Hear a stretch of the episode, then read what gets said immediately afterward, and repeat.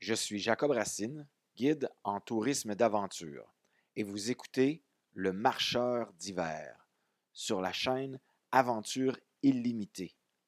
L'histoire d'aujourd'hui se nomme Bay James Solo et se déroule sur la banquise de la Bay James à l'hiver 2007. Je viens d'avoir 30 ans. Je suis célibataire depuis deux mois et je dérive doucement entre ma peine d'amour et les profils de filles sur les sites de rencontres. Je sens que j'ai un urgent besoin de me changer les idées, puis quand dans moi est en train de se bâtir un grand vide, mais le problème, c'est que je ne sais pas trop comment remplir ce vide-là. Un matin, alors que je me promène entre deux racks de sacs à dos chez L'Accordé à Montréal, puis que je regarde mes employés répondre aux clients dans le magasin, j'ai comme un flash, une vision. Dehors, il neige. Et toute cette neige-là qui tombe doucement en suivant les ondulations du vent, toute cette neige, ben, elle m'appelle. Puis là, je ne sais pas pourquoi, mais dans moi, je me sens bien. Dans ma tête, il y a une équation toute simple qui se construit. Moi, plus la neige, plus le vent, égale mon vide intérieur rempli. À ce moment-là, je prends ma décision. Je vais partir en solo dans la neige la neige, la Bay James. Fait que le 8 février 2007 au matin, par un beau petit moins 20, je m'enligne dans mon vieux pick-up Toyota, deux roues motrices, tout rouillé, direction le village d'East Main à la Bay James. Oh oh oh! Ce pick-up-là, c'était toute qu'une belle bête. Il y avait tellement de trous de rouille dans cette bagnole-là que mes chums, pour me niaiser, disaient Hey le gros, si tu veux savoir si ton vaccin de tétanos est à jour, va faire une ride dans le truck à Jack. Puis en plus de la rouille, il perdait de l'huile sans bon sens. Son petit nom, c'était le Exxon Valdez. Sérieux, sérieux, quand je me stationnais quelque part, il fallait que je mette un pot de yogourt en dessous de la panne à l'huile pour éviter de faire un déversement écologique. Écoute, il coulait comme un érable au printemps. Mais la beauté avec ce camion-là, c'est que quand je revenais, je prenais le pot de yogourt plein d'huile, puis je le vidais doucement dans le moteur. Je tournais la clé, puis il partait au quart de tour. Ah ouais, une vraie belle bête. Anyway, fait que je me clenche les 1200 km entre Montréal et East Main d'une traite. J'arrive là-bas, il est 11 heures le soir. À travers mon windshield, je regarde le ciel éclairé par une explosion de milliards d'étoiles je capote. Je suis comme en transe. Je m'étire le cou, puis à l'horizon, j'aperçois les lueurs d'une petite aurore boréale qui commence à se former. L'odeur d'huile chauffée a complètement envahi l'intérieur de mon pick-up. Je me sens bien. En ouvrant la porte, je réalise assez vite que la température extérieure, elle est inversement proportionnelle à la distance que j'ai parcourue. Puis que s'il faisait moins 20 à Montréal, là, ben là, là, à East Main, là, là, là, il fait fucking fret. Je sors de mon pick-up, puis les deux narines me collent ensemble. Hey, ça s'annonce pour être un beau deux semaines d'expé, ça. Je m'en vais en arrière de mon truck, je m'installe dans ma boîte de pick-up, puis bien en mitouflé dans mon sleeping bag, je m'enfile un beau dodo. Le lendemain, je me réveille tout givré de ma belle nuit et je me dirige au poste de police pour leur remettre mon itinéraire d'expédition. En tant que bon guide de plein air, j'ai conçu un plan d'urgence qui indique les détails de mon expédition avec les coordonnées GPS des différents endroits où je prévois dormir sur la banquise flottante, puis qui liste tous les équipements de sécurité que j'ai avec moi. C'est une jeune crie qui m'accueille avec une absence totale de réaction. Puis moi, je rentre dans le poste de police, là, je suis comme over, trop excité. J'ai l'air d'une Super Bowl qu'on a lancée dans une pièce beaucoup trop petite. Genre, je rebondis partout. Je suis là, je la regarde, le sourire fendu jusqu'aux oreilles. Hey, hey, hey! I am going to do a ski trip on the ice pack. This is my safety plan if something happens, but hey, don't worry, I am an outdoor guide. Et là, je la pointe avec mes doigts comme si c'était deux petits fusils de cowboy, tu sais, you know, bébé. Et là, elle, elle me dévisage, comme si j'étais un genre de clown poche qui avait essayé d'y faire une joke de merde en essayant de sculpter un ballon en forme de pénis. Tu vois, genre, elle pogne mon document, elle dit pas un mot, elle le met genre en dessous d'une pile de papier, puis elle se à regarder son ordinateur. Moi, j'ai encore les doigts en forme de fusil qui la regardent, puis là, hé, hé, je pointe la porte, je sors avec mon sourire figé. Et là, dehors, c'est l'hiver. Je laisse l'odeur de la neige monter en moi. Je me ferme les yeux. Et là, je l'imagine. Deux semaines sur la banquise glacée s'ouvrent à moi. Wow! À 20 km par jour, ça donne un potentiel de 280 km de glace, de beauté, puis d'infini. Fait le but en ce moment, c'est de partir du village d'Eastmain, de ce qui est 5 km sur la rivière, et d'arriver finalement dans la grande baie qui va s'ouvrir à moi. Et de là, je vais faire une boucle de 270 km à travers des îles de roches, mais surtout beaucoup, beaucoup, beaucoup de glace, de neige, puis de vent. Ah, puis le vent là-bas, là, c'est quelque chose. C'est lui qui décide si tu vas passer une journée intense ou vraiment intense. Là-bas, il n'y a pas de place pour se cacher. Quand le vent rentre dans la moindre ouverture de tes vêtements puis qu'il te mord la peau de la face, le facteur éolien, c'est plus juste un punchline à Météo Média. Mais c'est aussi le paradis des aurores boréales. Tu ne peux pas en manquer une. Il y a 180 degrés de ciel. C'est un désert de glace où ton corps est confronté à toutes ses faiblesses, mais aussi à toutes ses ressources. À la baie James, sur la banquise, la seule source de chaleur disponible, c'est ton propre corps. Il n'y a rien d'autre. On ne peut pas faire de feu. La plupart des îles, c'est pratiquement que de la roche. On survit en tirant un traîneau qui contient tout ce qu'il faut pour vivre. La nourriture, le réchaud pour faire fondre la neige, cuire la bouffe, la tente, le sac de couchage, puis tous les vêtements de rechange. C'est vraiment un endroit magnifique. Fait que je décolle gaiement. Après une dizaine d'heures de ski, je fais trois constatations. Première constatation, une banquise, ça flotte sur la mer, puis ça craque par bout. Puis des fois, il y a des grosses craques qui font en sorte que des gros morceaux de plusieurs dizaines de kilomètres carrés de glace se rentrent dedans comme des plaques tectoniques. Puis ça, ça forme des grosses montagnes de glace. Et ces grosses montagnes de glace-là forment des gros murs de 10-15 pieds de haut, puis de 10-12 km de long que je ne peux pas contourner et qu'il faut que j'escalade. Fait que là, j'enlève mes skis. Je monte sur le mur de glace avec mes mains. Je tire mon traîneau de 200 livres à bout de bras jusqu'en haut. Puis là, là, dans une split de gymnaste soviétique, je passe mon traîneau qui contient toute ma vie au-dessus de la craque sommitale. Oui, oui, oui, oui, oui, oui, parce que c'est pas fermé là en haut. Non, non. Il y a une belle drop de 15 pieds drette dans ma fourche. Puis je vois la mer monter puis descendre doucement au fond du gouffre. De l'autre côté de la muraille de glace, je fais descendre mon traîneau doucement sur la pente. Je descends, je rejoins, je mets mes skis et je repars. Et là, là, ça fait sept heures que je grimpe des montagnes de glace aux 20 minutes. Fait que là, je passe mon traîneau de l'autre côté doucement, je remets mes skis comme ça, sans arrêt. Deuxième constatation, à force de grimper, mes mains commencent à geler assez sérieusement. En plus, je force tellement à hisser mon traîneau en haut des crêtes de glace que je transpire au maximum, puis que toute l'eau que je transpire gèle dans mes vêtements. À cause de ça, les effets du froid commencent à se faire sentir solides. Dans le jargon des expéditions polaires, on décrit trois grands effets du froid. Il y a le Low Body Temperature Effect. Ça, c'est tout ce qui touche la perte de chaleur du corps on reconnaît des signes par des frissons ou la perte graduelle de motricité fine.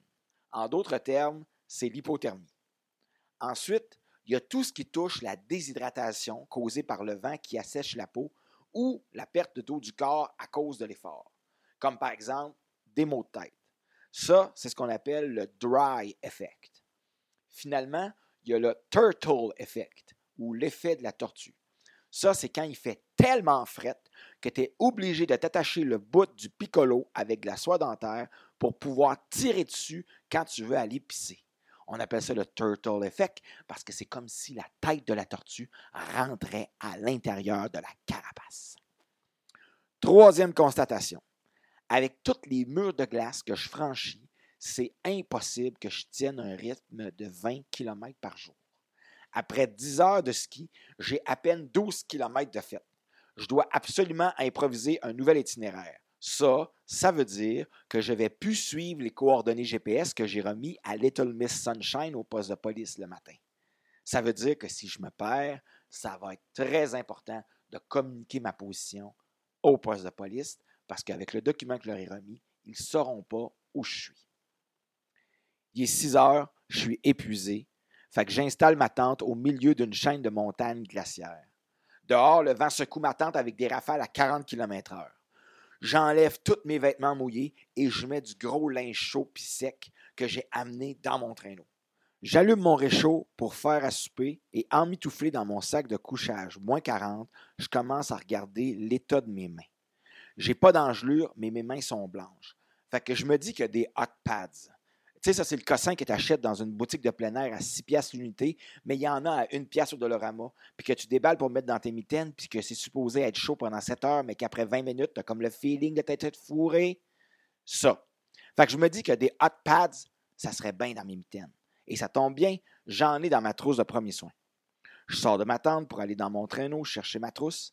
J'ouvre ma toile, je cherche tasse un sac, je cherche, lève des vêtements, je cherche, déplace du matériel, je cherche, je cherche, je cherche, et je trouve pas ma trousse de premier soin. Et là, j'ai comme un flash. Je me rappelle l'avoir placée dans les cordages élastiques à l'extérieur du traîneau pour pouvoir l'avoir à portée de main rapidement.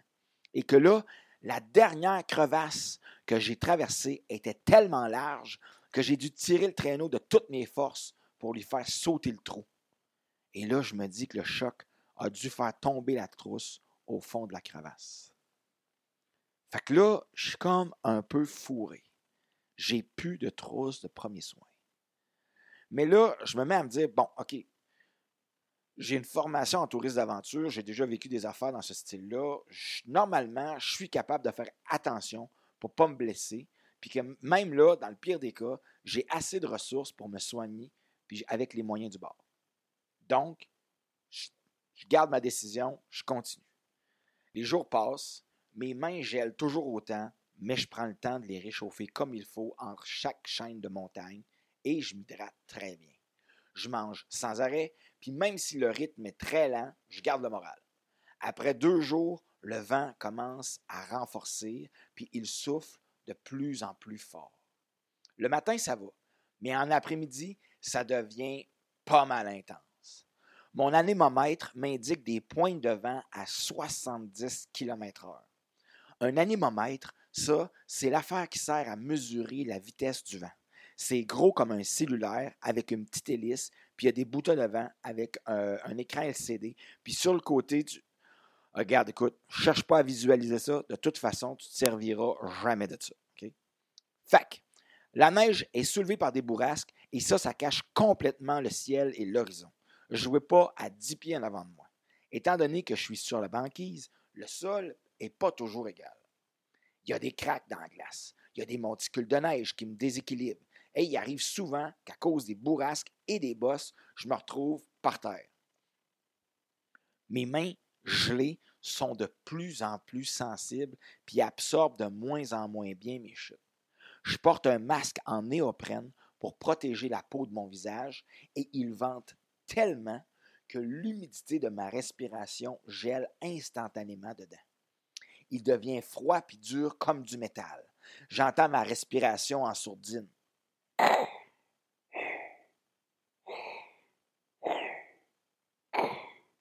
Luc. ok, non, non, non, non, je vais pas là. Oubliez ça. Non, non, je vais pas là. Étant donné que le masque est rendu rigide, il colle plus du tout à la peau de mon visage. Et donc, l'humidité de ma respiration sort partout où elle peut. Et là, je commence à avoir des beaux petits blocs de glace qui se forment sur mes cils. Je les enlève en tirant dessus, puis de fait, ça arrache quelques cils au passage, mais les glaçons reviennent au bout de 15 minutes. Ça, avec les rafales de vent, puis la poudrerie, je vois plus grand-chose. Et puis, faire la split au-dessus des crêtes de glace commence à devenir un peu intense. Cette journée-là, je fais seulement 8 km. Le soir, dans ma tente, je sors ma carte et mon GPS pour confirmer ma position. Parce qu'avec le vent, la neige, puis les montagnes de glace, c'est presque impossible d'aller en ligne droite puis de garder un cap. Là, petite parenthèse, le GPS que j'ai, c'est un GPS que j'ai acheté en 2004. OK? C'est pas pantoute la même technologie qu'aujourd'hui. Non, non, non, non. Tu sais, aujourd'hui, tu sors ton GPS, puis paf, il a déjà capté 16 satellites. Tu connais ta vitesse, ton altitude, la température qu'il fait, puis les meilleures heures pour aller à la pêche. Oui, je le sais. Cette information-là, quand tu es sur une banquise qui fait 10 pieds d'épais, c'est pas vraiment utile, mais c'est là pareil.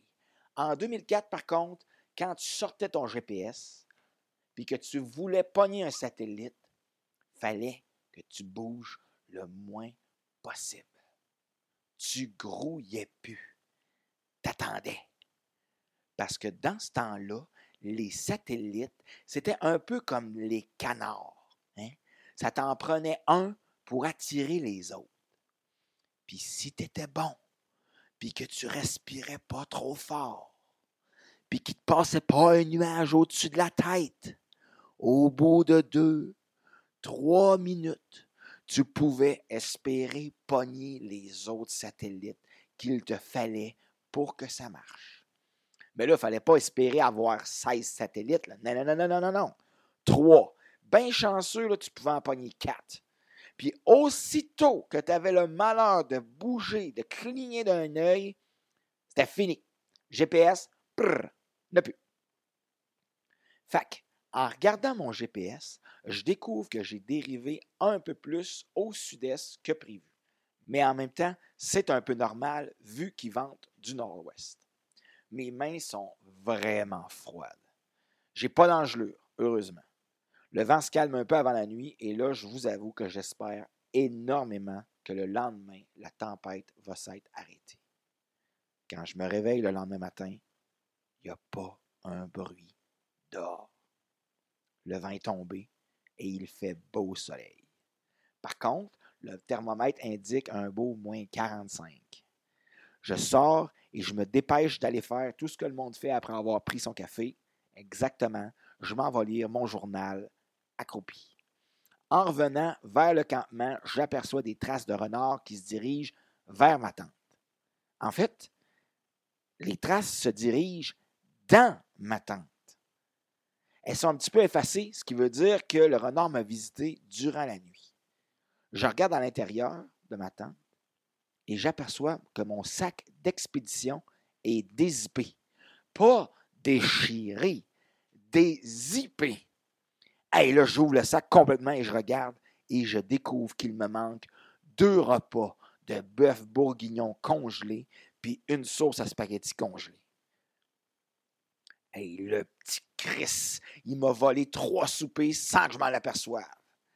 Ça, ça change un peu, beaucoup mes plans. Là, j'ai moins de repas que prévu. Mais d'un autre côté, j'ai emmené un surplus de barres énergétiques puis de noix ça pourrait compenser pour mes trois repas qui manquent. Là, à genoux en avant de mon traîneau, en regardant mon sac, le doute commence à monter. Mais là, je me laisse pas aller, je me brasse les idées pour chasser la peur, puis je me concentre sur la journée qui s'en vient. Je me dis, c'est pas trois repas qui vont m'empêcher de finir mon expédition. Je suis capable. Je vais compenser, je vais m'organiser, je vais m'adapter.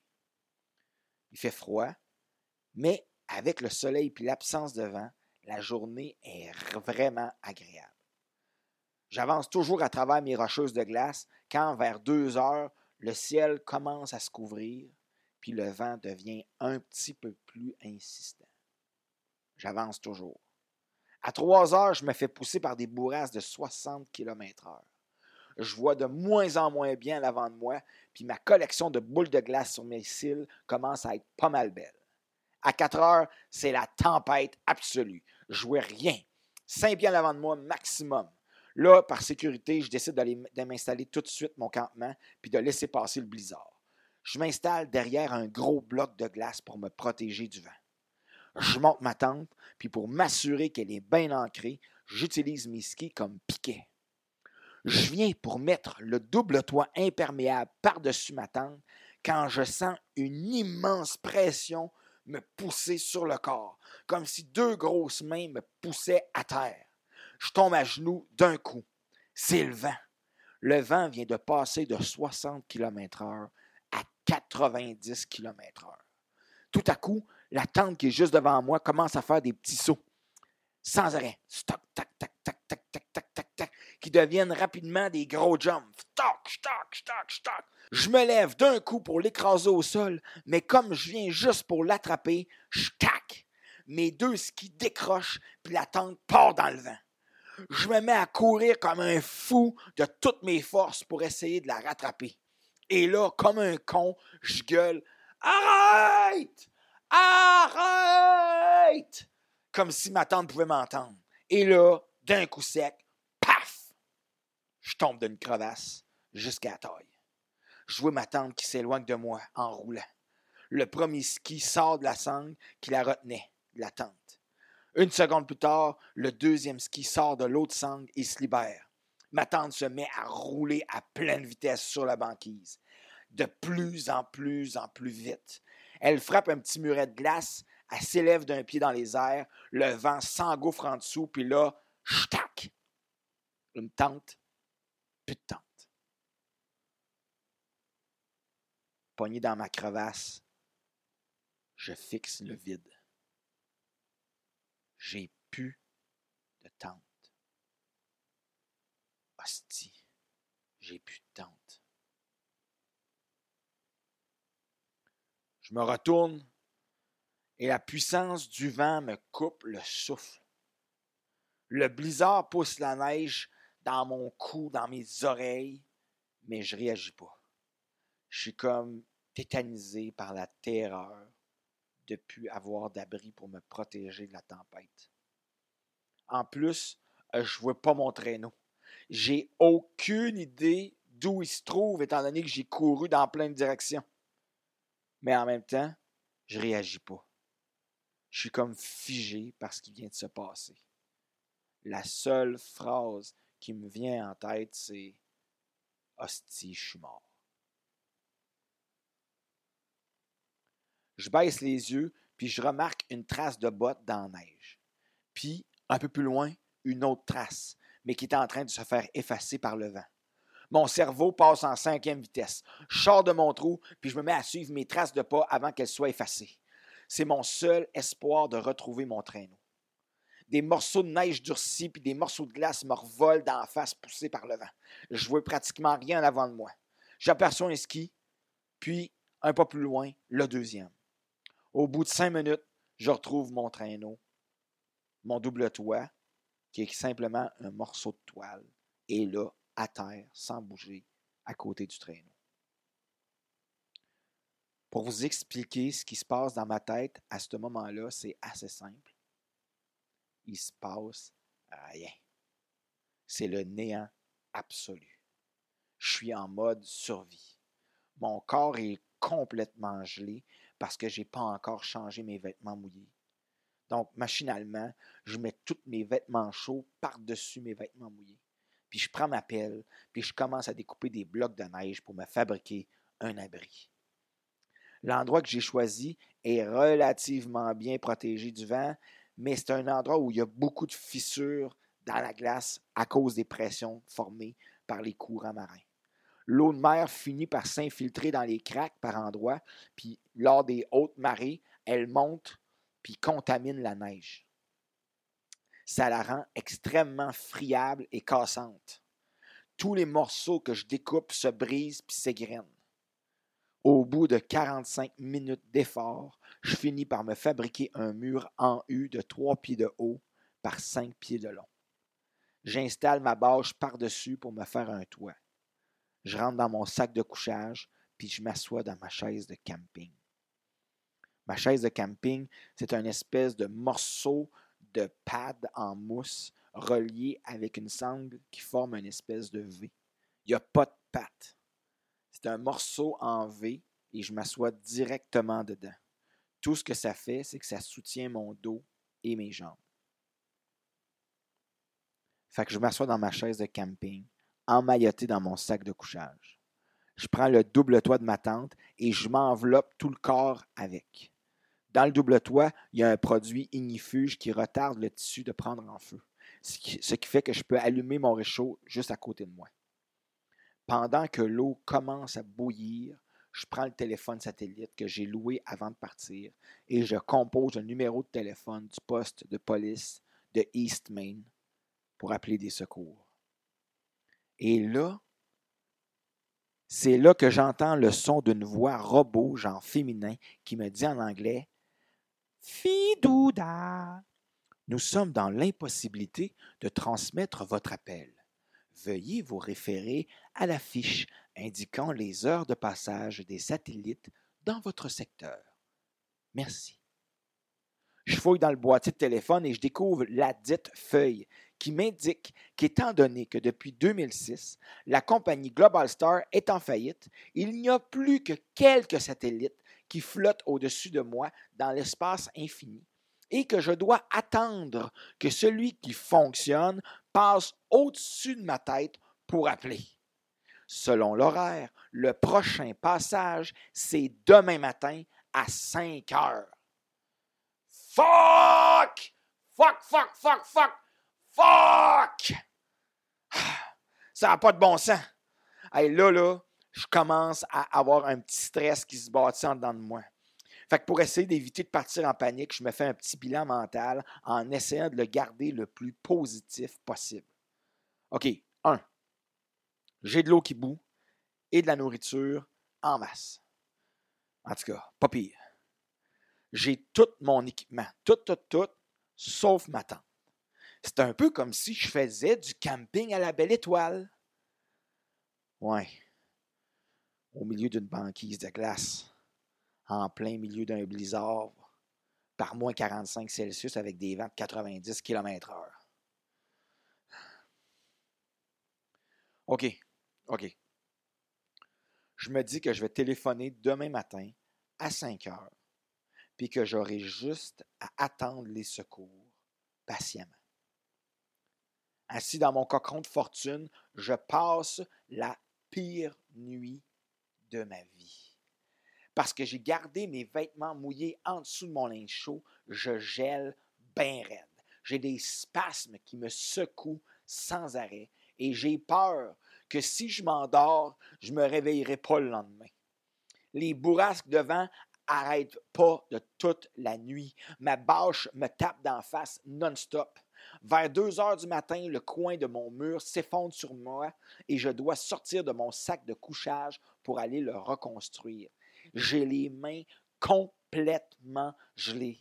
Ça me prend 15 minutes pour refaire le mur, mais dans ma tête, on dirait que ça fait comme 45 minutes. J'ai peur. J'ai peur de mourir. J'ai peur de ne plus être capable de ressentir jamais mes mains. Tout devient juste compliqué le zip de mon sac de couchage se coince sans arrêt quand j'essaye de le fermer. Hey, je pète une coche, je l'engueule, je le traite de tous les noms. J'ai les deux mains comme des prothèses de mannequin. Je les colle sur mon corps qui frissonne, puis j'arrive pas à les réchauffer. La neige, la neige rentre par toutes les craques de mon sac de couchage, puis en fondant, ça me coule dans le cou. Fait que je me tiens en équilibre sur ma chaise de camping, entre mes trois murs de neige, à moitié inconscient, puis gelé bien raide. et j'attends. J'attends que la peur s'en aille. J'attends que mon corps se réchauffe, que cinq heures arrivent. Et puis, un moment donné, cinq heures finit par arriver. La tempête s'est pas calmée d'une miette. Le vent souffle encore à 80 km/h. Ma bâche me tape toujours d'en face. Je suis complètement crispé par la peur et le froid, mais il est 5 heures du matin. J'attrape le téléphone satellite et j'appelle le numéro d'urgence 24 heures de la police d'East Main. Ça sonne. Ça sonne. Ça sonne.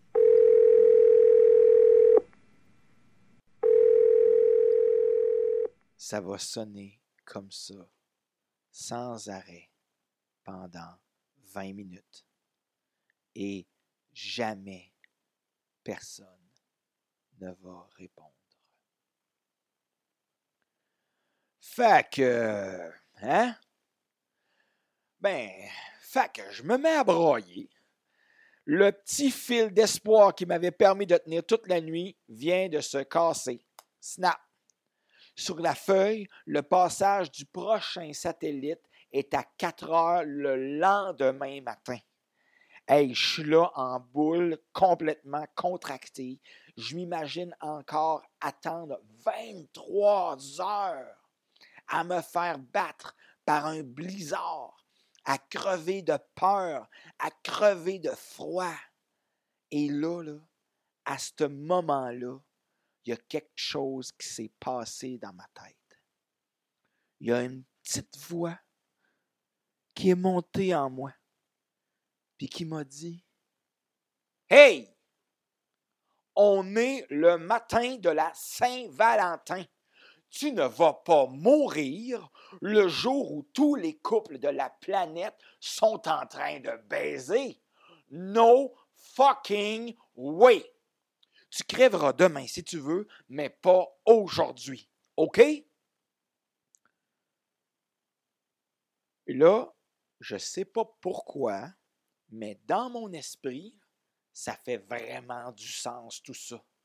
Fait que là, là, il y a une idée qui s'installe. Je vais me sortir d'ici par mes propres moyens.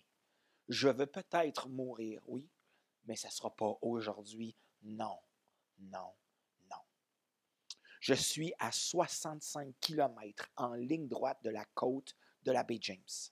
Si je garde mon rythme de 12 km par jour, il va me falloir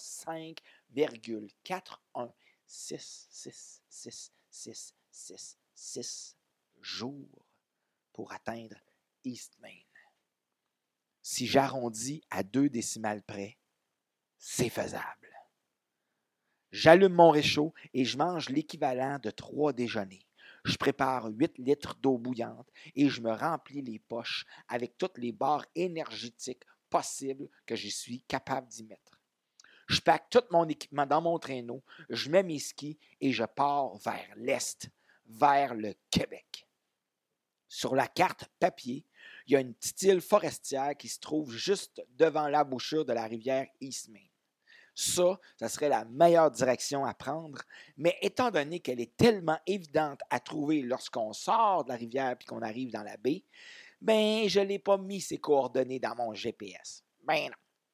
Fait que, au lieu de devoir tout reprogrammer mon GPS pour y mettre les coordonnées de la petite île forestière, je décide de prendre les coordonnées d'une autre île qui sont déjà dans mon GPS. Mais cette île-là, la grosse île de Roche, se situe 10 km au sud de la rivière Ismaine et à 50 km en ligne droite de moi.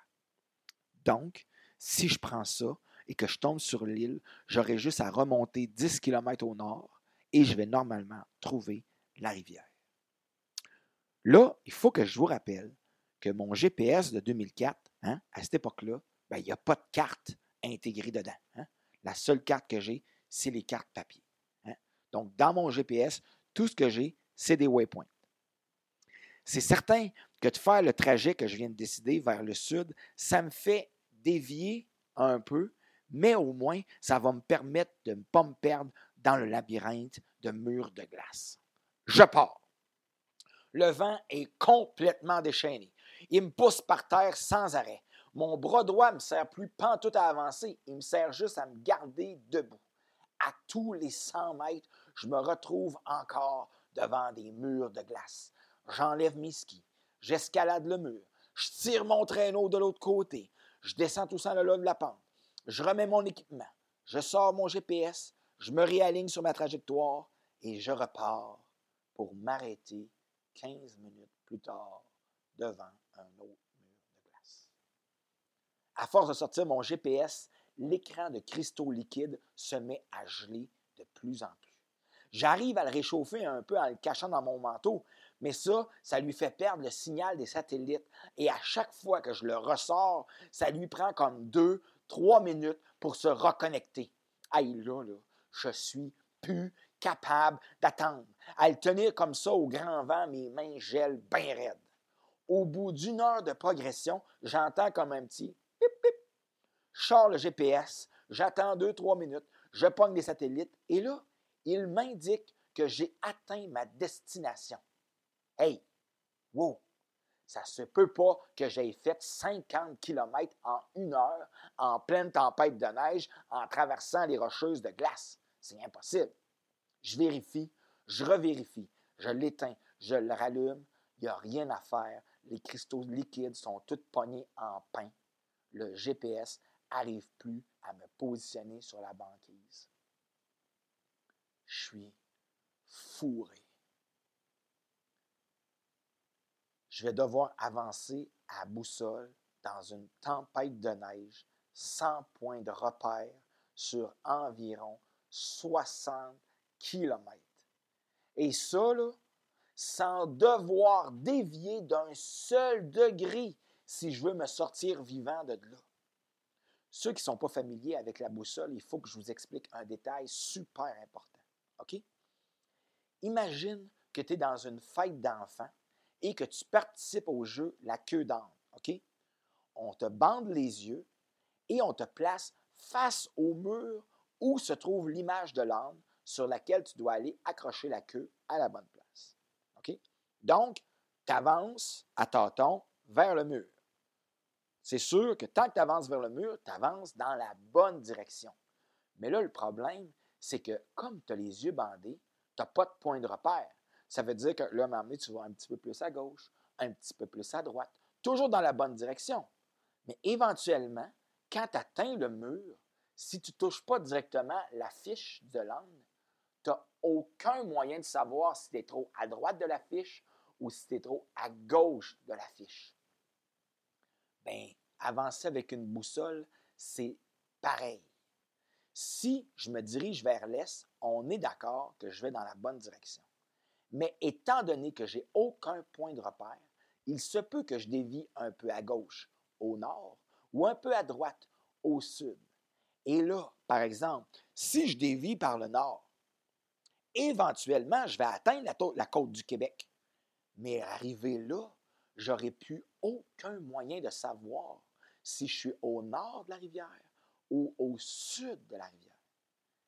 Et là, je peux prendre un guess parce que j'ai peut-être dérivé de 1 km, mais j'ai peut-être dérivé de 30 km. Alors, si je me dis, ah, j'ai peut-être dérivé d'un seul kilomètre, puis là, le vent vient de ma gauche, donc j'ai dû euh, tasser un peu trop vers le sud, je vais tourner vers le nord et je vais avancer. Mais si la rivière est au sud, je vais avancer. Et je vais avancer combien de temps avant de me dire que je, suis, je me suis trompé? 5, 10, 15 kilomètres? Et là, si je retourne de bord et qu'en fait, j'étais vraiment dans la bonne direction et que j'allais atteindre la rivière, mais là, comme je ne suis pas là, je vire de bord et je m'en éloigne. Donc, le seul moyen de retrouver la rivière East Main et de retourner au village pour me sauver la vie, c'est de ne pas dévier d'un seul kilomètre dans la tempête de neige où je vois à peine le bout de mes skis, puis où je dois grimper sur des montagnes de glace pour atteindre la petite île forestière qui se trouve devant l'embouchure de la rivière.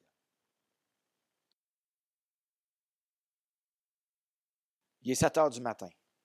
Face à l'est, à travers les bourrasques de vent, j'aperçois parfois le halo du soleil qui disparaît presque aussitôt. Je sais que le soleil se déplace de 15 degrés ouest à toutes les heures. Ce qui veut dire qu'à 13 heures, il va être complètement sur ma droite à 90 degrés. Puis à 6 heures ce soir, il va être complètement dans mon dos. Mais je ne peux pas juste me servir du soleil pour m'avancer en ligne droite. Il est trop souvent caché par la tempête. Donc, j'évalue ma position sur la carte en estimant que j'ai fait 5 km en une heure de ski dans l'angle vers la grosse île rocheuse que je voulais atteindre au début. Sauf que cette fois-ci, mon objectif, c'est la rivière Eastmain, 10 km plus au nord. Je tire mon azimut sur la carte. Je pointe ma boussole dans la direction de la rivière Eastmain. Je me tiens bien droit, puis j'attends de voir le soleil connaître sa position par rapport à mon corps. Quand il apparaît, il est tout juste au-dessus de mon œil droit vis-à-vis ma lentille de ma lunette de soleil. En regardant mes skis, je remarque que les bourrasques de vent soufflent la neige sur un angle d'environ 45 degrés. Donc, si je pointe ma boussole dans la bonne direction vers la petite île forestière, que le soleil est à la bonne position sur ma lunette et que le vent a le bon angle sur mes skis, ça veut dire que je ne dévie pas et que je vais exactement où je dois aller. Oh, que j'étais content de ne pas avoir dormi dans mes cours d'orientation durant ma formation de guide en plein air. Oh, oh, oh, oui. Je pars. Le vent essaye de me jeter à terre. Je pousse de toutes mes forces sur mon bâton de ski pour rester debout. Je grimpe les murs de glace. Je me replace. Boussole, soleil, vent. Je sens plus du tout ma main gauche. C'est elle qui est la plus exposée au vent. J'escalade. Je me replace. Je repars sans arrêt. J'ai constamment la chienne de me tromper. Je me remets en doute. J'ai peur de dévier puis de me retrouver dans la forêt d'épinettes puis d'être complètement perdu. Les heures passent. Je fixe sans cesse mes skis, ma boussole, l'horizon. Je me, je me retrouve dans une espèce de bulle fuckée où je pense plus à rien, sauf à ne pas dévier. Puis là, va savoir pourquoi il y a une chanson qui monte en moi, puis qui se met à tourner en boucle dans ma tête. Tout nu sur la plage, j'étais tout nu sur la plage, j'étais tout nu sur la plage, j'étais tout nu sur la plage, j'étais. Je ne faisais pas de monokini, de monokini, à Tokyo tout nu, je ne faisais pas tout nu, sur la.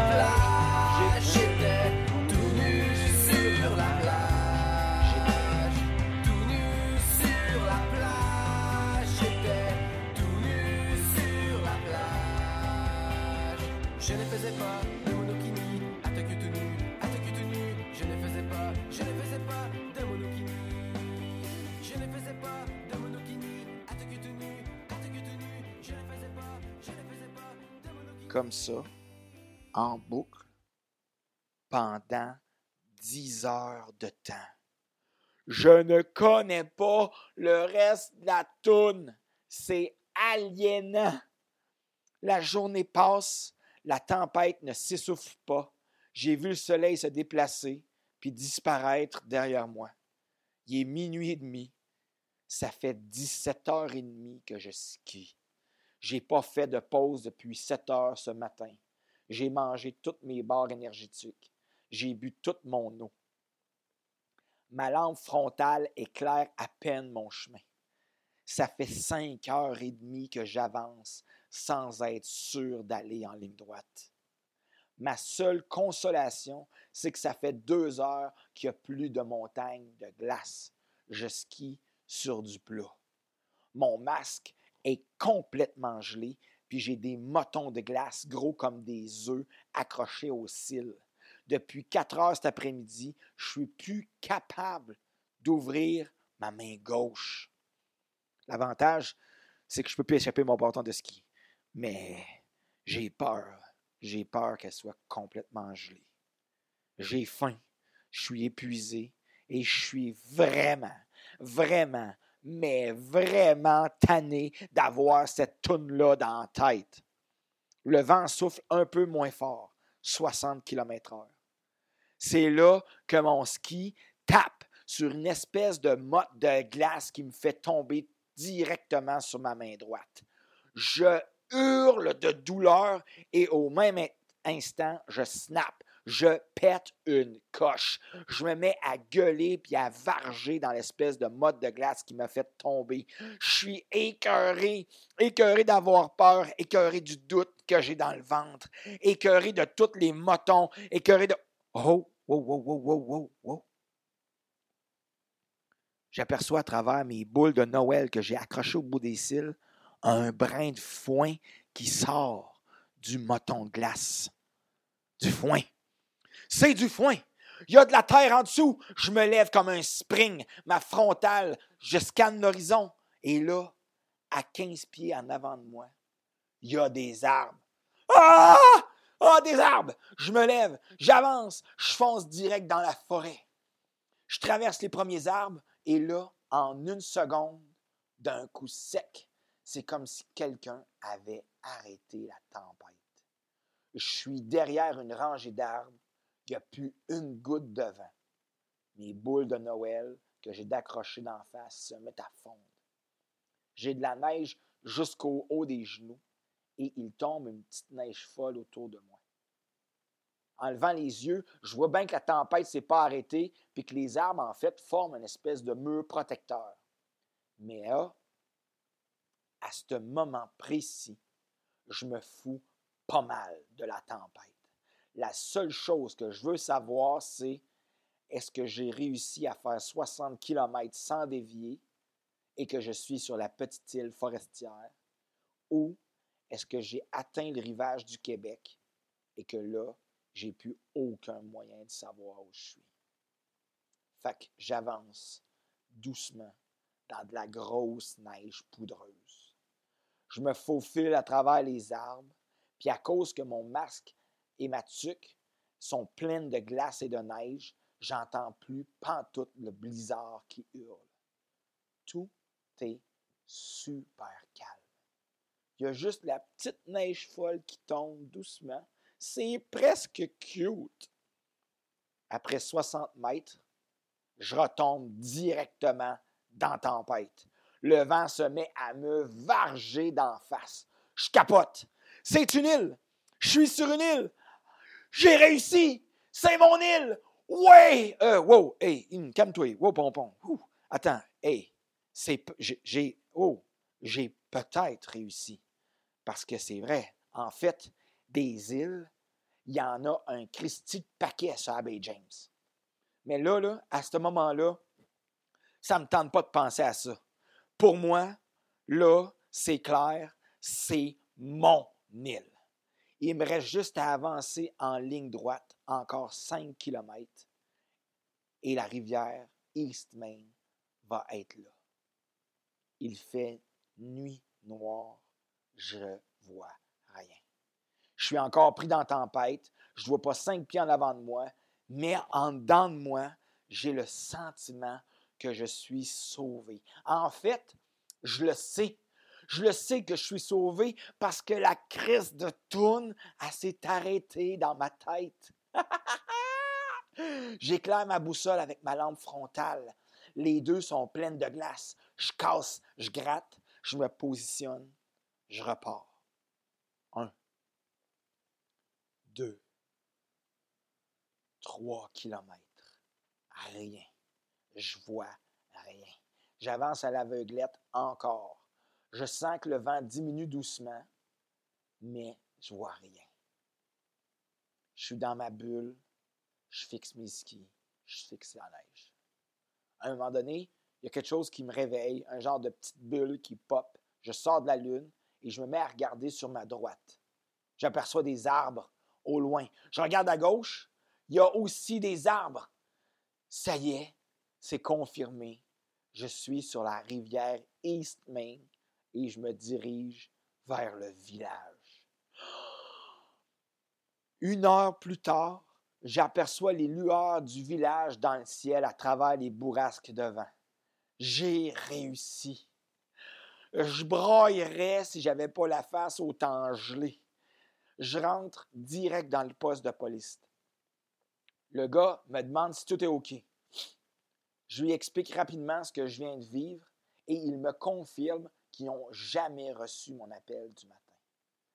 Et là, je suis complètement épuisé.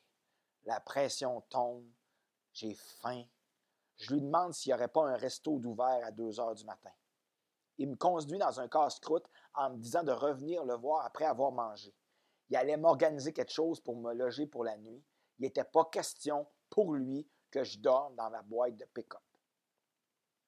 Je commande à la serveuse la plus grosse assiette de bouffe qu'ils ont sur leur menu. Elle me dit We have a pretty big hot chicken plate, you know. Et là, je la regarde et je dis Bring two. Elle revient quelques minutes plus tard avec une seule giga assiette de hot chicken. Et là, moi, je la regarde en disant Hey, where's the other one? Hey, you're serious? Fuck yeah, I'm serious. Bring the other one. Et là, je me mets à bouffer comme Homer Simpson devant un match du Super Bowl. Je prends à peine le temps de respirer en deux bouchées. Après cinq minutes, je me dis Wow, wow, wow, wow, wow, calme-toi, Jack, calme-toi. T'es correct? T'es au chaud? Il y a de la bouffe? La toune ne joue plus dans ta tête? C'est correct. Je mange mes deux hot chicken, puis je retourne au poste de police pour me faire dire que je vais dormir dans la caserne de pompiers et que je vais pouvoir y faire sécher mon stock. Il fait 28 degrés Celsius dans la caserne. Ça a l'air cool de même, mais à force d'être fouetté par le vent et le froid, tous les vaisseaux sanguins de mon visage se sont contractés au maximum. Mais là, avec la chaleur qu'il fait dans la caserne, ils se sont mis en mode dilatation. Hey, j'ai la face qui veut exploser. J'ai l'impression d'être une dinde dans un four à broil. Je sue ma vie. Tu peux être certain que je ne dors pas une minute. Le lendemain matin, le policier me demande si j'ai bien dormi. Puis il m'annonce tout content qu'il a fait monter le chauffage de la caserne pour que j'aie pas froid. Et là, il me voit la face il me demande Shit, man, qu'est-ce qui s'est passé avec ta face? Elle est cuite, man. Elle est cuite. J'ai sauté dans mon pick-up.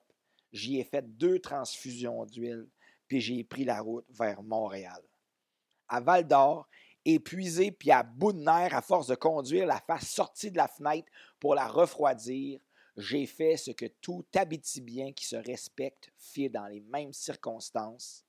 Je me suis parqué en avant du Red Light, le bar de danseuse à Val d'Or. J'ai sorti mon petit change, j'ai bourré le parcomètre, puis j'ai couché dans mon char.